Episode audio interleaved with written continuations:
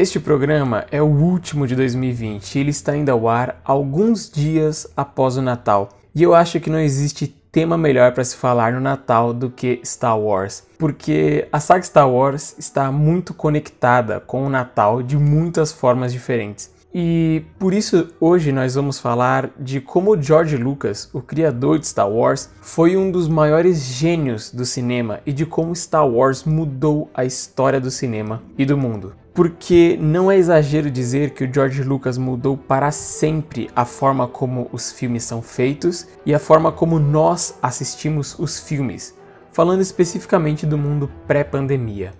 Ele mudou Hollywood para sempre.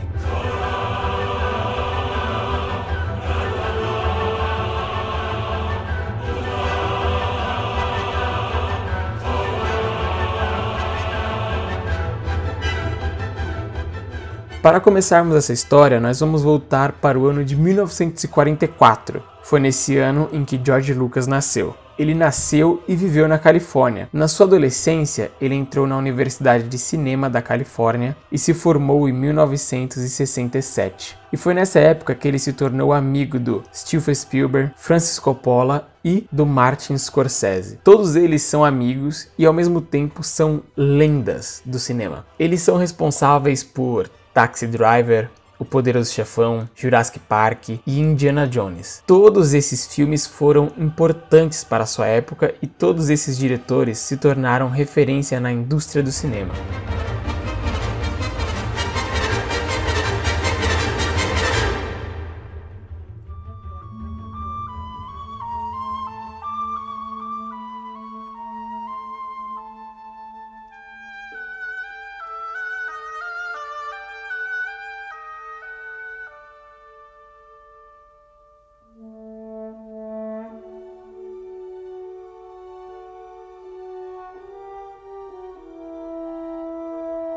Mas, para nós conseguirmos entender o verdadeiro impacto de Star Wars no mundo, nós precisamos voltar as nossas mentes para os anos 70, que foi uma época que eu não vivi e nem mesmo os meus pais viveram. Era uma época muito diferente. Não existia internet, nem computador e muito menos celular. As pessoas quase nem tinham televisão em suas casas. Por isso, naquela época, ir ao cinema era uma experiência muito diferente. Hoje você pode assistir qualquer filme no streaming, até mesmo os filmes lançamentos. Naquela época, você ia no cinema e assistia o filme uma vez e depois disso acabou, nunca mais. O videocassete foi inventado no início dos anos 70 e eram pouquíssimas pessoas que tinham acesso a fitas. Não existia essa indústria de trailers de filmes. Se você quisesse saber algo sobre um filme, você precisava ser assinante de uma revista, que por sorte fizesse uma notícia sobre o filme. Nesse mesmo período, os Estados Unidos estava passando por um momento extremamente turbulento. Era um período de Guerra Fria e eles tinham acabado de sair da Guerra do Vietnã, que foi uma guerra muito controversa, e depois do grande escândalo de Watergate, o presidente dos Estados Unidos foi meio que forçado a renunciar à presidência. Mas até aí tudo bem, porque o mundo é assim mesmo. Novas tecnologias vão surgindo e conflitos políticos acontecem em todos os momentos. E é por isso que, na minha opinião, a maior diferença entre os filmes dos anos 70 e os de hoje em dia é que, nos anos 70, os filmes de efeitos especiais estavam mortos. Hoje em dia, os efeitos especiais em filmes são tão normais que nós nem paramos para prestar atenção. Mas naquela época, os efeitos especiais tinham acabado. Ali por volta dos anos 30, existiram bastantes filmes de efeitos especiais, como por exemplo, o filme Metrópolis de 1927, o King Kong de 1933 e o Mágico de Oz de 1939. Mas depois de um tempo, os estúdios de cinema começaram a parar de fazer filmes com efeitos especiais. Isso porque eram filmes muito custosos, eram filmes muito caros de serem feitos, e também porque eles começaram a parar de fazer um pouco de sucesso. Nos anos 70, muito por causa da situação social e política da época, os filmes que faziam sucesso eram filmes urbanos, filmes policiais e de vez em quando um velho oeste. Nessa época era muito comum filmes como Todos os Homens do Presidente, O Poderoso Chefão, Um Dia de Cão e por aí vai.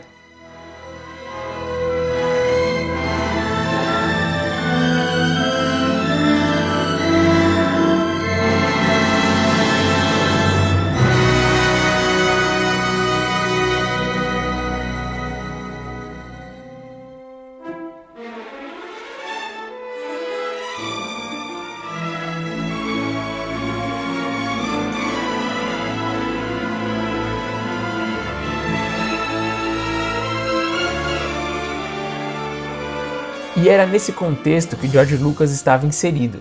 E nessa época ele era muito novo. Ele era um jovem adulto de 25, 26 anos. Ele na época da universidade, ele fez um filme chamado THX 1138, que foi um filme que não deu muita grana, mas ele foi bem recebido pelos críticos. Em 1973, ele fez um filme chamado American Graffiti, que foi um grande sucesso de críticas e fez bastante dinheiro. Ele foi a terceira maior bilheteria do ano. E no final, é o dinheiro que importa, né? Agora eu quero que você imagine tendo acabado de sair da universidade com 25 anos e você lança um filme que se torna uma das maiores bilheterias de todo o ano. É claro que isso despertou a atenção dos estúdios de cinema. E foi exatamente nessa época em que o George Lucas começou a trabalhar nos rabiscos iniciais de o que seria Star Wars.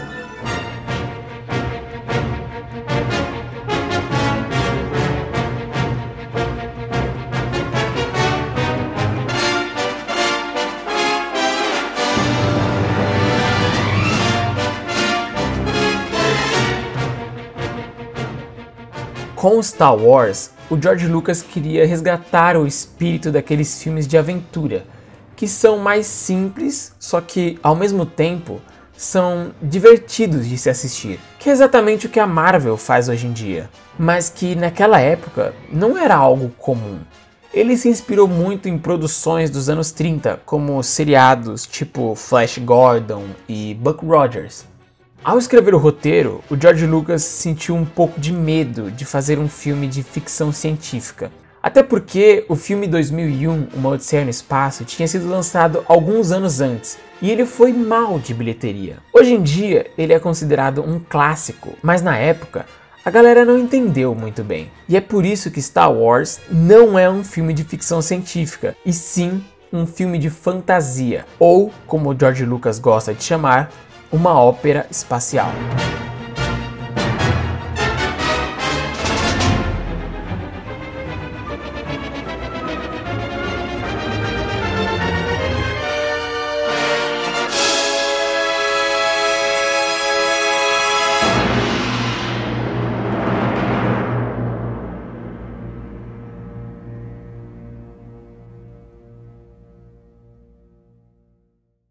A partir daí, o George passou quase dois anos só se dedicando a criar o seu mundo, escrevendo roteiros e tendo ideias de o que seria Star Wars. Quando ele finalmente terminou esse processo de criação, ele olhou para sua própria obra e pensou: droga, eu escrevi demais não tem como tudo isso caber em um filme só. Então ele começou a focar-se em tentar lançar um único filme, com a esperança de que esse filme fizesse dinheiro suficiente para garantir uma continuação. Agora que todas as ideias já estavam prontas na cabeça, era hora de começar a criar uma identidade visual para aquilo tudo. O George Lucas sabia que o projeto que ele tinha em mãos era muito maluco. É um filme que tem um robô e um adulto vestido de cachorro pilotando uma nave espacial. Então ele foi atrás de ilustradores que pudessem traduzir toda essa loucura em algo cinematograficamente bonito. E foi aí que ele encontrou o já falecido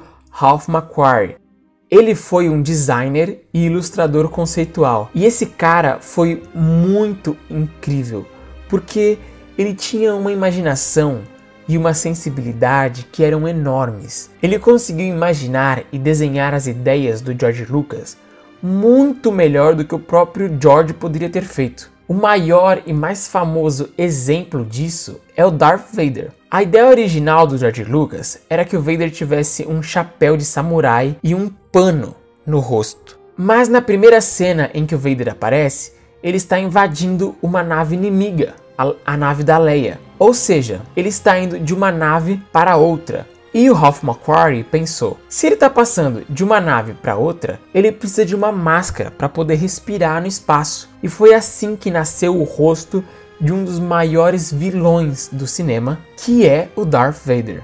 Com todo esse material reunido, o George Lucas começou a bater na porta dos estúdios de cinema para tentar vender o projeto dele. E todos os estúdios onde ele passava, ele era recusado. Ele foi recusado na Universal Studios, na Paramount, na United Artists e em todos os outros lugares que ele foi, ele sempre recebia um não. Até o momento em que ele chegou na Fox e lá, nos estúdios da Fox, o George Lucas conheceu um cara chamado Alan Ladd Jr. Grave muito bem esse nome, porque sem esse cara, Star Wars nunca teria existido. O Alan Ladd percebeu que o George Lucas era um cara que tinha um grande potencial. Então, o Alan Ladd sozinho peitou todos os outros executivos da Fox e conseguiu fazer com que Star Wars fosse produzido pela Fox.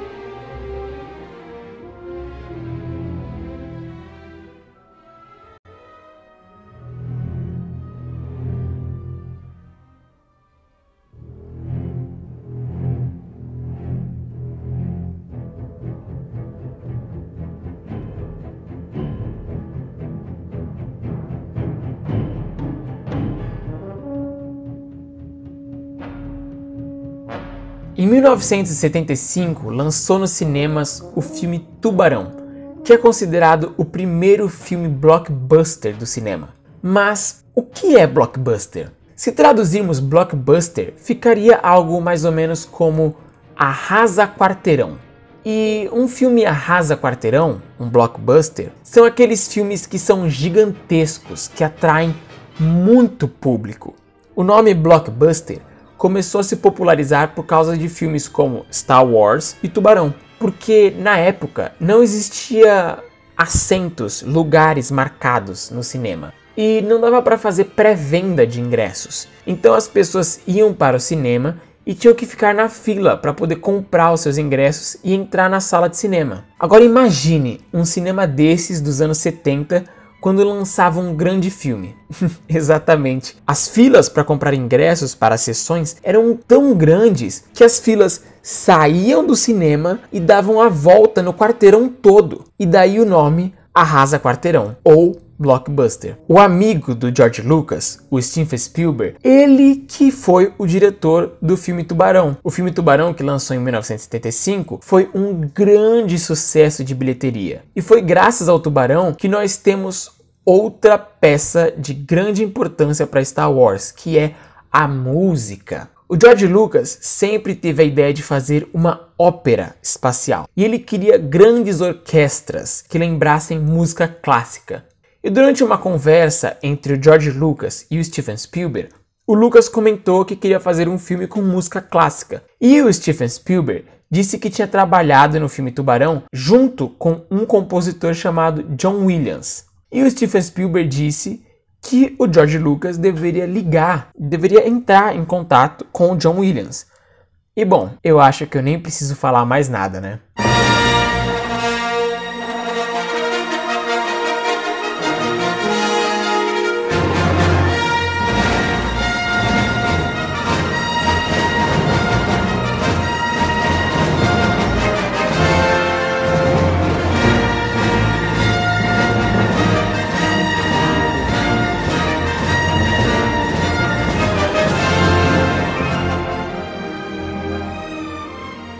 Junto com o John Williams, o George Lucas também trouxe o Ben Burt, que é um dos maiores sonoplastas que já existiram. Você que é mais jovem, com certeza deve ter escutado o trabalho do Ben Burt em Wall-E, a animação da Pixar. Esse cara foi um gênio da criação de sons. Todos aqueles efeitos especiais clássicos que todos nós conhecemos como sabre de luz, os tiros de blasters, os droids, a respiração do Vader. Tudo isso veio desse cara.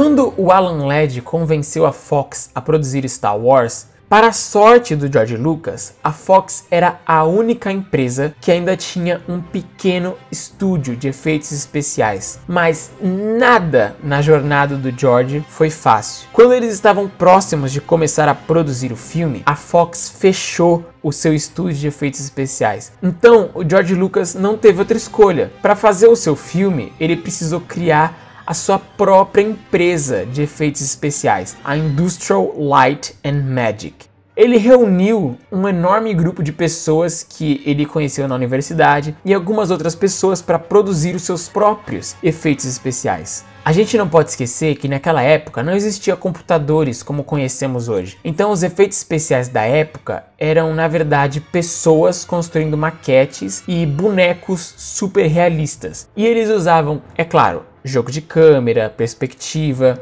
Quando eles precisavam fazer uma nave explodir, eles literalmente gravavam uma maquete de uma navezinha montada explodindo.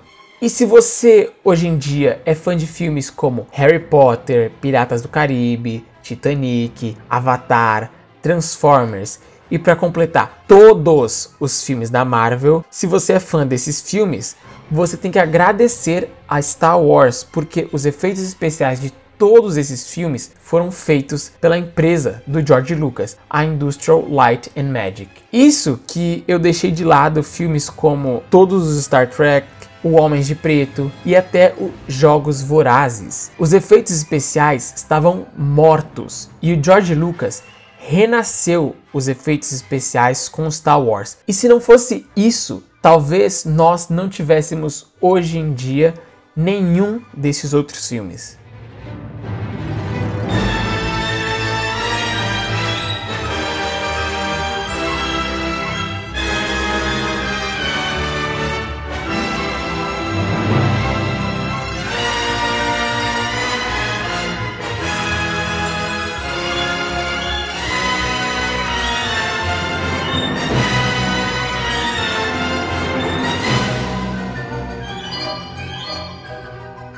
Bom, e finalmente as coisas estavam andando e chegou a hora então de escolher o elenco de atores que seriam os protagonistas de Star Wars. E o George Lucas resolveu escolher um grupo de atores completamente novos. O Mark Hamill, que faz o Luke, na época tinha feito alguns poucos trabalhos em seriados de televisão. A Carrie Fisher, que faz a Princesa Leia, ela não tinha feito praticamente nada. Sem contar que na época ela era super nova, ela tinha tipo uns 20 anos. O único que era mais ou menos conhecido era o Harrison Ford, que fez o Han Solo, que na época já tinha feito alguns filmes como o American Graffiti, que era também do George Lucas. Por conta disso, os executivos da Fox ficaram um pouco irritados e o George acabou tendo que ceder um pouco e por isso ele acabou chamando alguns atores muito famosos. E foi assim que os já falecidos Peter Cushing e o Alec Guinness entraram no jogo. O Peter Cushing como Grand Moff Tarkin e o Alec Guinness como o Obi-Wan Kenobi. Praticamente ninguém conhece mais esses dois atores hoje em dia, mas eles eram grandes atores na época. Principalmente o Alec Guinness, que já tinha feito filmes como Lawrence da Arábia, A Queda do Império Romano e A Ponte do Rio Kwai. Com o elenco de atores pronto, finalmente chegou a hora de iniciar as gravações. Mas não se esqueça, não existia computadores como hoje em dia. Então, para gravar as cenas do deserto, toda a produção do filme teve que viajar para o Saara. E, como eu disse antes, nada foi fácil para o George Lucas. Com o início das gravações, tudo começou a dar errado. O clima do deserto foi extremamente prejudicial e nem era porque estava muito calor. Não, foi porque eles no deserto acabaram enfrentando uma das piores chuvas dos últimos 50 anos. e é claro que as coisas não funcionavam.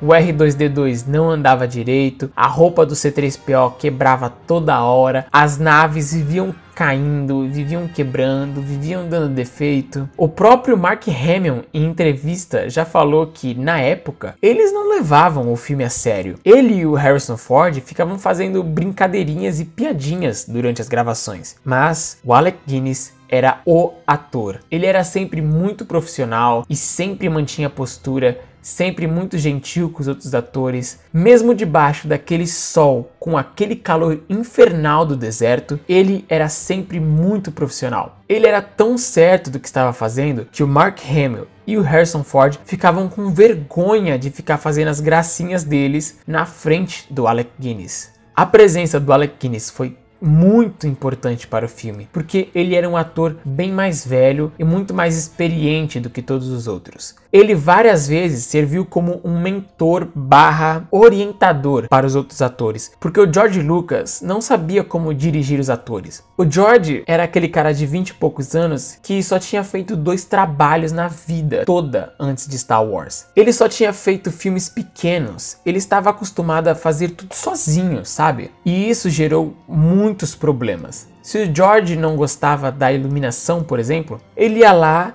e mudava a luz de lugar. E o cara da iluminação ficava bravo. Ele dizia: Meu, esse é o meu trabalho. Você quer mudar a luz?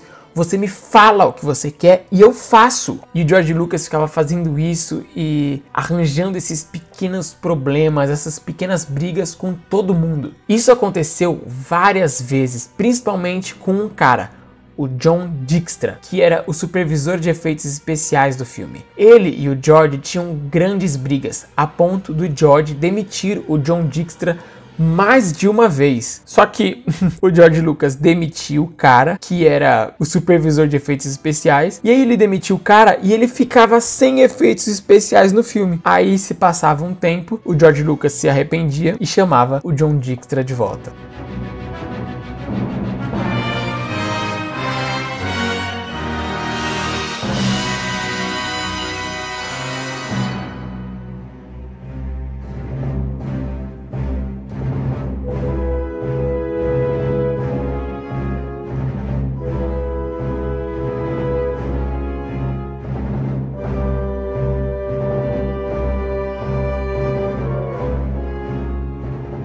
Primeiro filme estava marcado para ser lançado no Natal de 1976, mas depois de tantos problemas, o George Lucas teve que ir lá chorar para Fox adiar a data de lançamento do filme para o próximo ano, simplesmente porque o filme não estava pronto.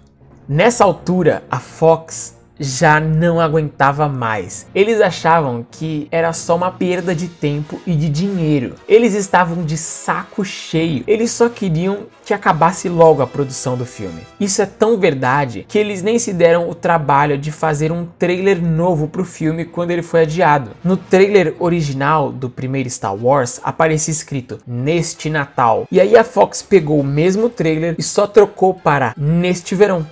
Ou seja, o trailer do filme que ia sair no Natal de 76 é o mesmo trailer do filme que lançou em maio de 77. Eles só trocaram a palavra Natal para verão. Mas foi nesse momento em que todas as peças começaram a se encaixar para o lançamento de Star Wars. Na época, não existia YouTube nem redes sociais para você divulgar um filme. Então, um cara chamado Charles Lippincott, que era o diretor de marketing do George Lucas, ele começou a trabalhar em divulgar o filme. Ele foi na Comic Con de 1976 com vários desenhos e ilustrações do próprio Ralph McQuarrie. Naquela época, a Comic Con era só um pequeno evento de revistas em quadrinhos, e o Charles Lippincott foi lá sozinho só com alguns desenhos na mão e ele vendeu a ideia do filme para as pessoas, sabe? Tipo, no papo. Ele não tinha trailer, ele não tinha ator famoso, nem nada do filme. Ele só tinha alguns desenhos do Ralph McQuarrie e mesmo assim ele vendeu a ideia do filme para as pessoas. O livro do filme foi lançado no Natal de 1976, na data em que o filme deveria sair antes dele ter sido adiado. E o livro virou best-seller. O George Lucas também fechou um acordo com a Marvel Comics e em 1977, apenas alguns meses antes do filme ser lançado, a Marvel lançou uma série de revistas em quadrinhos sobre o filme. E a história dos quadrinhos acabava bem na metade da história do filme. Nessa época, as revistas eram muito mais relevantes do que hoje em dia, e a história da revista parava no meio da história. Então, imagina as crianças que acabavam lendo as revistas e ficavam mega ansiosas porque a história da revista acabava na metade.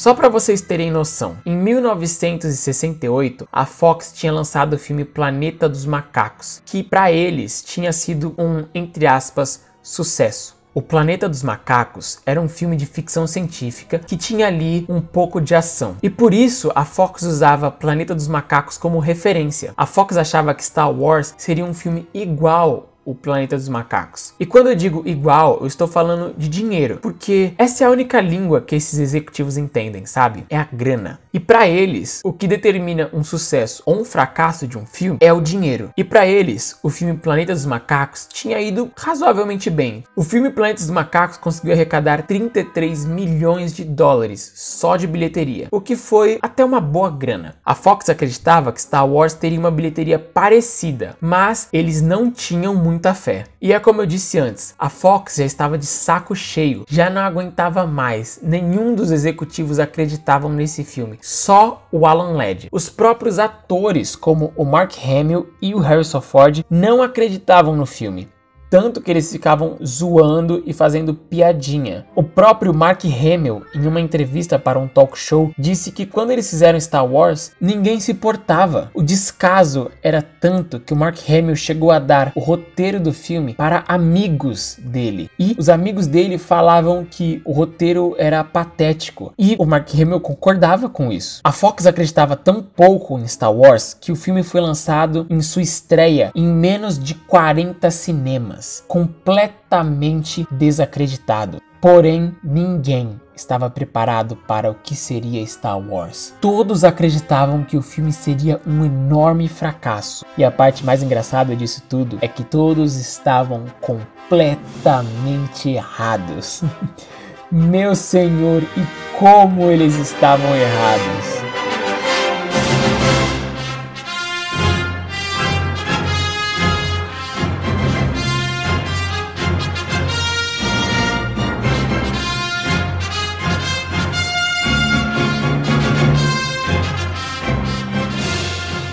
Maio de 1977 foi lançado nos cinemas Star Wars. E o filme chegou com um pé na porta e tapa na cara. A palavra sucesso não define o que foi Star Wars, porque o filme foi muito mais do que um sucesso. O lançamento do filme foi um fenômeno cultural e social. As pessoas elas faltavam nos seus empregos para ir assistir Star Wars. Os cinemas ficavam transbordando de pessoas. As filas para entrar nas salas saíam do cinema e dominavam as calçadas e também dominavam as ruas. Você lembra no começo que eu falei que os filmes blockbusters o arrasa quarteirão? Sim, Star Wars foi exatamente isso. Existe um cinema famoso em Hollywood chamado teatro chinês. E se você pesquisar agora no Google teatro chinês Star Wars, você vai ver fotos que foram tiradas em 1977. E as fotos mostram a rua do cinema completamente lotada, literalmente um mar de pessoas, parece até um formigueiro. O sucesso de Star Wars foi algo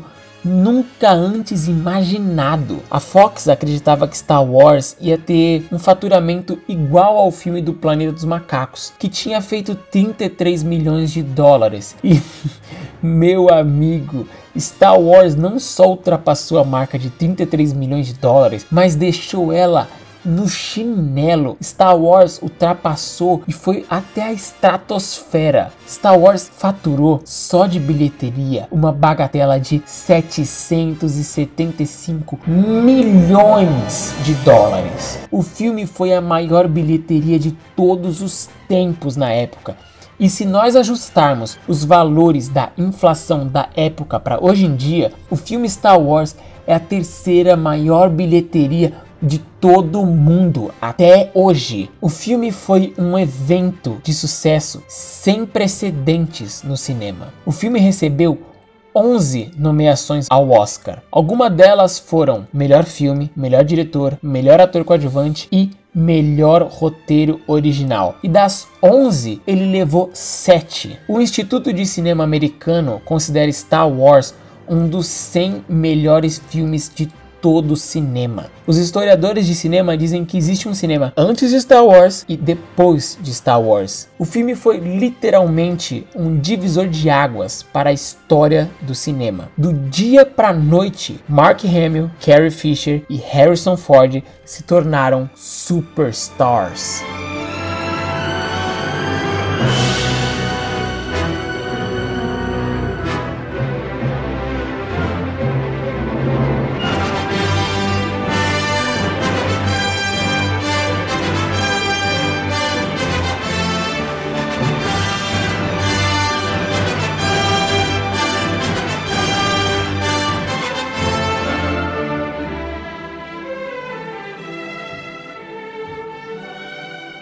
Durante todo esse programa, eu fui falando como foi o processo de criação que o George Lucas teve que passar para fazer o primeiro Star Wars e de como essas coisas mudaram a história do mundo. Por exemplo, graças a Star Wars aconteceu uma verdadeira revolução dos efeitos especiais que afeta não só o cinema, mas também afeta a área de pesquisa de novas tecnologias. E isso tem um efeito direto em nossas vidas, como por exemplo os filtros do Instagram ou do TikTok. Sem Star Wars, talvez eles nunca existissem ou como por exemplo a forma como George Lucas fez o marketing do filme, levando os desenhos do Ralph McQuarrie para os eventos como Comic Con. Para você ter uma ideia, a San Diego Comic Con de 1970 teve um público de mais ou menos 300 pessoas. Agora, no ano passado, 2019, só no Brasil, a Comic Con Experience teve mais de 280 mil pessoas presentes no evento. Eu, inclusive, fiz parte dessas 280 mil pessoas.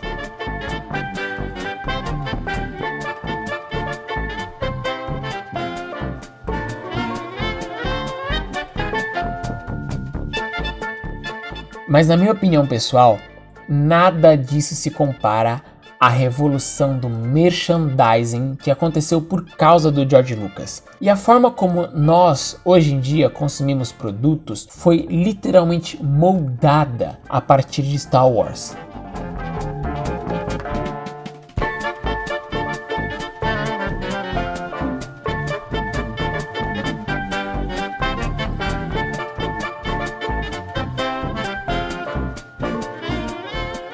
Antes de Star Wars, nos anos 70, o licenciamento de marcas para produtos era algo que não era visto com bons olhos. Isso porque as campanhas de licenciamento quase nunca eram bem sucedidas. Então, na época, quando você tinha um filme, os estúdios faziam coisas básicas de marketing, como imprimir posters, mandavam fazer camisetas e de vez em quando faziam broches e bonés. Mas o que aconteceu foi que, antes da estreia do filme, o George Lucas fez uma negociação com a Fox. Star Wars era um projeto do George Lucas, mas a Fox estava contratando o George Lucas como diretor do filme. Então ele deveria receber um pagamento, um salário de 500 mil dólares por trabalhar como diretor. Mas George Lucas ele abriu mão desses 500 mil dólares porque ele queria ter os direitos sobre o merchandising do filme a Fox aceitou que eles dividissem igualmente os direitos do merchandising, desde que o George Lucas abrisse mão dos 500 mil dólares. O George Lucas ele aceitou e os executivos da Fox com certeza ficaram pensando: que coisa absurda! Isso aí que você disse é tudo burrice. Burrice. Eu não, não, não, não consigo gravar muito bem o que você falou porque você fala de uma maneira burra. Com os direitos de merchandising em mãos, o George Lucas começou a entrar em contato com várias empresas e uma delas foi a Kenner, que hoje em dia a gente conhece como a grande fabricante de brinquedos Hasbro. O George Lucas negociou com a Kenner Toys e a Kenner se interessou em lançar uma linha de brinquedos de Star Wars. Então o George Lucas fechou um acordo de exclusividade com a Kenner para que a Fox não se envolvesse.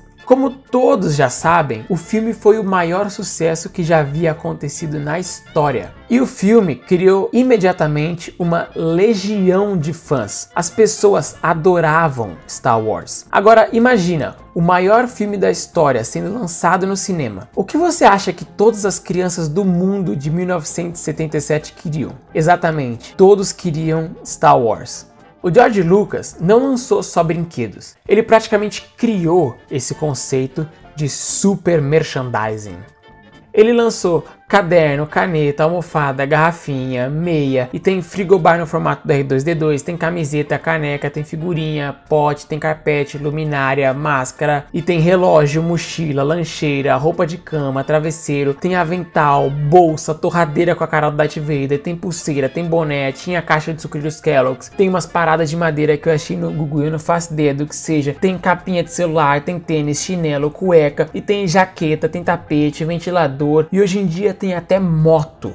E é claro, brinquedos. Muitos e muitos e muitos brinquedos Star Wars. O frenesi das pessoas por brinquedos de Star Wars era tão grande que em alguns meses todo o estoque da Kenner já tinha sido vendido. E aí, quando chegou no final do ano, no Natal de 1977, não tinha mais brinquedo para vender e todas as crianças ainda queriam Star Wars de presente. E o que o George Lucas e a Kenner fizeram? Eles começaram a vender para o Natal de 77 grandes caixas vazias. Isso mesmo, caixas vazias. E essas caixas vazias valiam como um certificado que as crianças usariam para adquirir seus brinquedos em março do ano que vem. O resultado disso tudo é que a Kenner chegou a faturar na época algo em torno de 200 milhões de dólares só com vendas de bonecos. E só para vocês terem noção, em 1999, quando George Lucas lançou o quarto filme da saga, a Hasbro pagou 400 mil dólares só para ter os direitos sobre os brinquedos. Hoje em dia, o faturamento da Disney só com brinquedos de Star Wars com certeza já deve chegar na casa do bilhão.